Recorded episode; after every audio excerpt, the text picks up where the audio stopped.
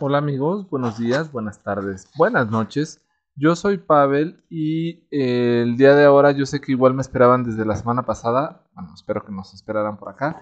Eh, les traemos la reseña de un libro que aparentemente era para el Club de los Chatulus, pero lo tuvimos que robar debido a que pues la calidad de este libro hizo que le dejáramos un poco el enfoque terrorífico o de suspenso y miedo a algo más de pues análisis literario, ¿no? Y pues no es nada más ni nada menos que un grandísimo autor, eh, obra de escritor de una obra cumbre que ha sido referente en muchas historias de terror, eh, suspenso, eh, y inclusive inspirado a muchas películas, muchos personajes se han visto beneficiados de este eh, mítico personaje que tuvo a bien eh, en su momento escribir el grandioso Bram Stoker, eh, que fue con Drácula y que se dio a la fama, pero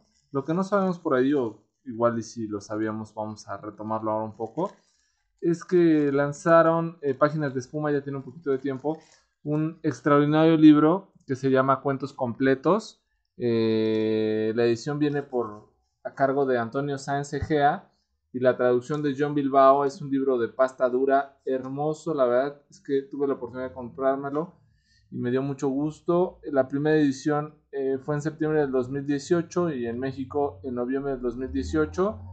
La colección es Voces de la Literatura. Ay, perdón, se metió por ahí uno de estos motociclistas que ya saben que sienten que todo el mundo quiere escuchar su hermoso motor de su motoneta. bueno, con 805 páginas nada más viene este libro. Eh, como les decía, es de cuentos y eh, eh, cosas curiosas que vienen en la historia de todo este compilado de libros es que su novia de Bram Stoker en su momento fue novia de Oscar Wilde. se casan, viven en Londres y este Bram Stoker es encargado teatral. Eh, y en ese entonces, cuando empieza como a darse un poco de fama, eh, está la historia de Jack el Destripador como tomando fuerza y auge. Y es donde sale Drácula, publicado en 1897. Eh, bueno, algunos dicen que se supone se inspiró en la obra de Emily Gerald, Transylvanian Superstitions, perdón, en la obra de Emily Gerald, es el nombre del autor, Transylvanian Superstitions. Eh, otros dicen más que también fue basado en Carmila de, por supuesto, Sheridan Le Fanu. Y otros más dicen que fue basado en el libro de los hombres lobo de Sabine Baring-Gould. entonces, bueno, eh, hay tres eh, grandes principios, por decirlo así, donde hace que que se base Bram Stoker para escribir eh, Drácula. Eh, Henry Irving fue el autor eh, que realmente ayudó en muchas formas a Bram Stoker. y bueno, ya cuando Bram Stoker estaba en la última parte de su vida, su mujer, bueno, más bien ya muerto, se encargó de su último libro de cuentos. entre otros cuentos que hay por ahí. Hay uno que se llama El invitado de Drácula y otros relatos inquietantes.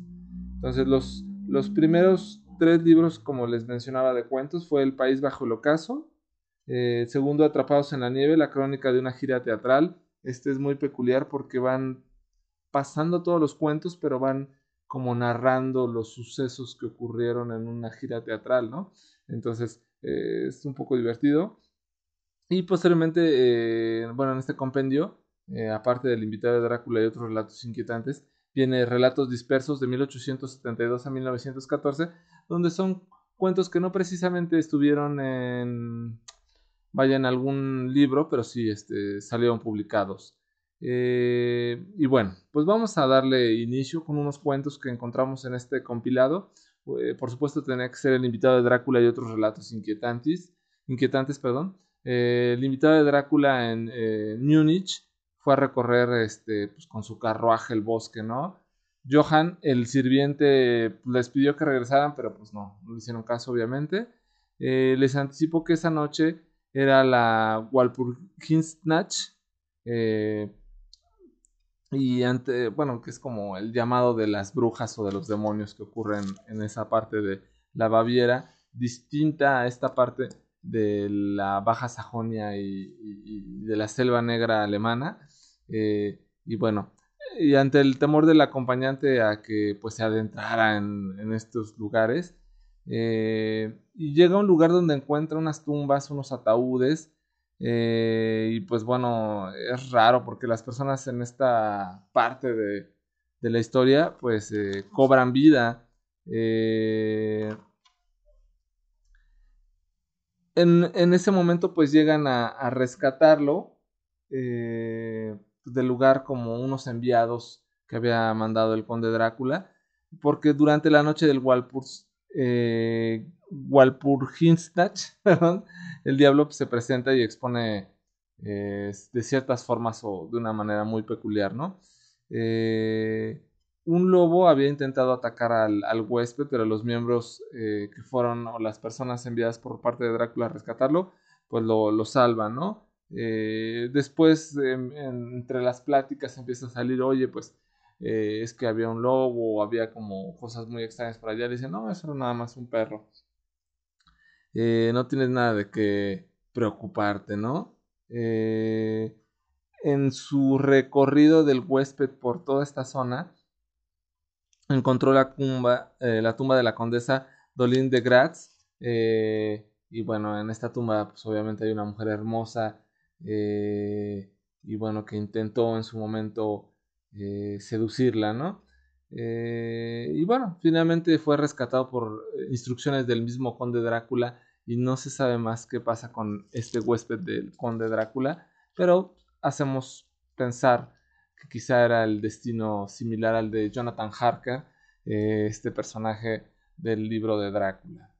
Después viene otro buen cuento que se llama La casa del juez, en cual el joven Malcolmson, eh, buscando un poco de espacio y calma, alquila una casa, la casa del juez, eh, y a pesar de que las súplicas del ama de casa de que no se quedara ahí, pues este, él decide quedarse porque necesitaba espacio y tiempo para pensar.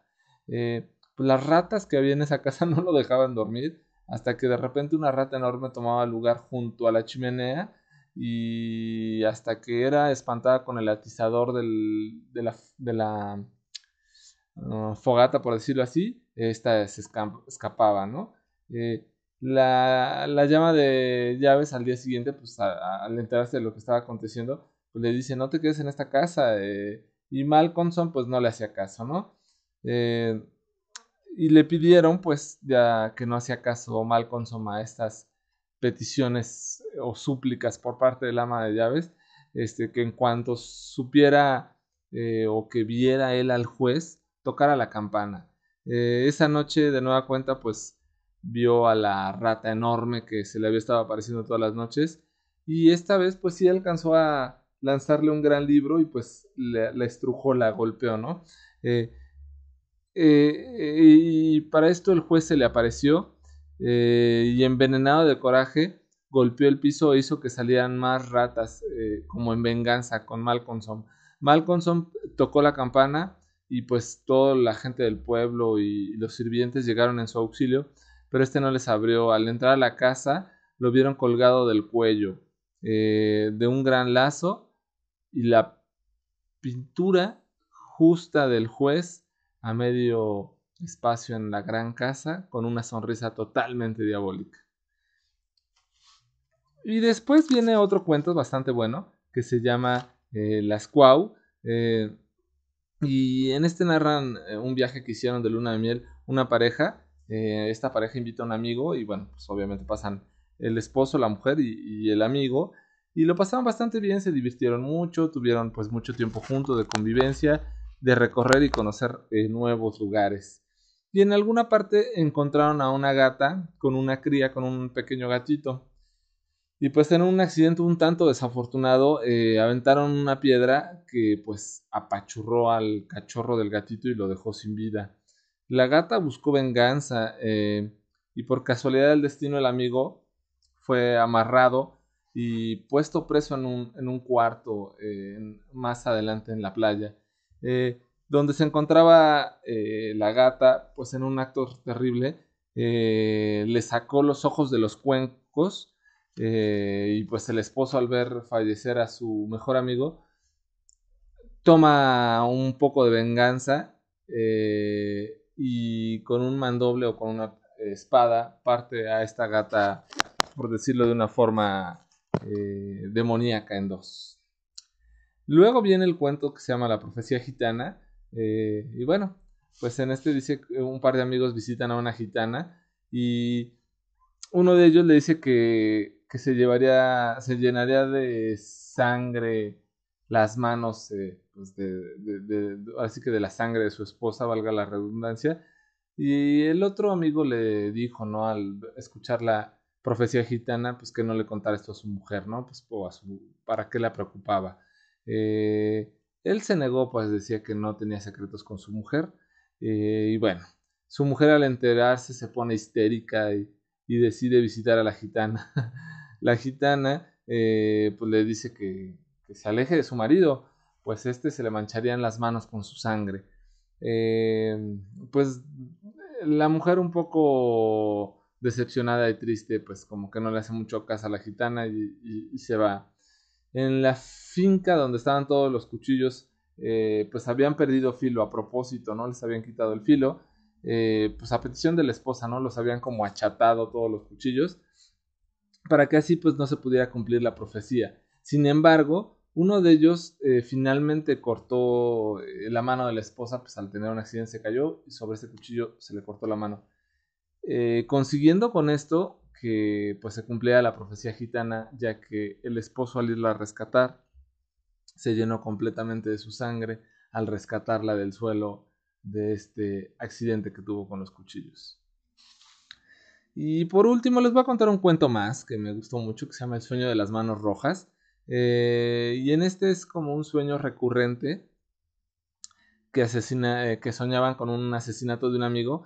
Eh, al que finalmente asesinaba por una tonta discusión de, una mujer, de determinada mujer. Eh, acaba matándolo eh, y, su amigo le, pedía que de volver a soñar con eso se lo contara para que pues esta historia fuera diferente, que no pasara siempre lo mismo. Eh, tiempo después se encuentra con su amigo y ocurrió un accidente donde había fallecido un hombre. al ver el cuerpo en, en la morgue, supo que el sueño recurrente al fin había terminado, pues a pesar de haber matado a un hombre, las manos ya no estaban rojas. Y así con estos cuentos un poco distintos, eh, un poco de análisis, un poco de pensamiento y de sueños y fantasías recurrentes, eh, en su tipo de escritura Bram Stoker deja ver eh, grandes rasgos de qué fue lo que hizo en este diario interminable que escribió Jonathan Harker, que le dio título a la historia de Drácula en su momento. Eh, y bueno, eh, estos cuentos, eh, aunque fueron poquitos los que les reseñé, pues viene bien nutrido este libro de, de páginas de espuma de muchos cuentos de Bram Stoker. no todos son de terror, no todos son oscuros, algunos son fantasiosos solamente, pero vale mucho la pena acercarse a esta faceta de un grandioso escritor eh, y espero que tengan la oportunidad de acercarse a, este libro. Eh, les agradezco mucho. La semana pasada fue una semana complicadísima entre que pasó el Día de Muertos y el puente y mil y un cosas sucedieron. Pues este, ya Arturo se puso al corriente con dos pelis que reseñó en estos días. Eh, y bueno, la reseña del miércoles no pudo llegar. Carolina ha andado bien ocupada y la de, como les había dicho el viernes, del Club de los Chatulus. Decidimos guardarla para ahora con este libro de cuentos completos de Bram Stoker y les prometemos que ya este, estaremos al corriente para que nos sigan brindando el honor y la cálida eh, felicidad al escuchar nuestras reseñas.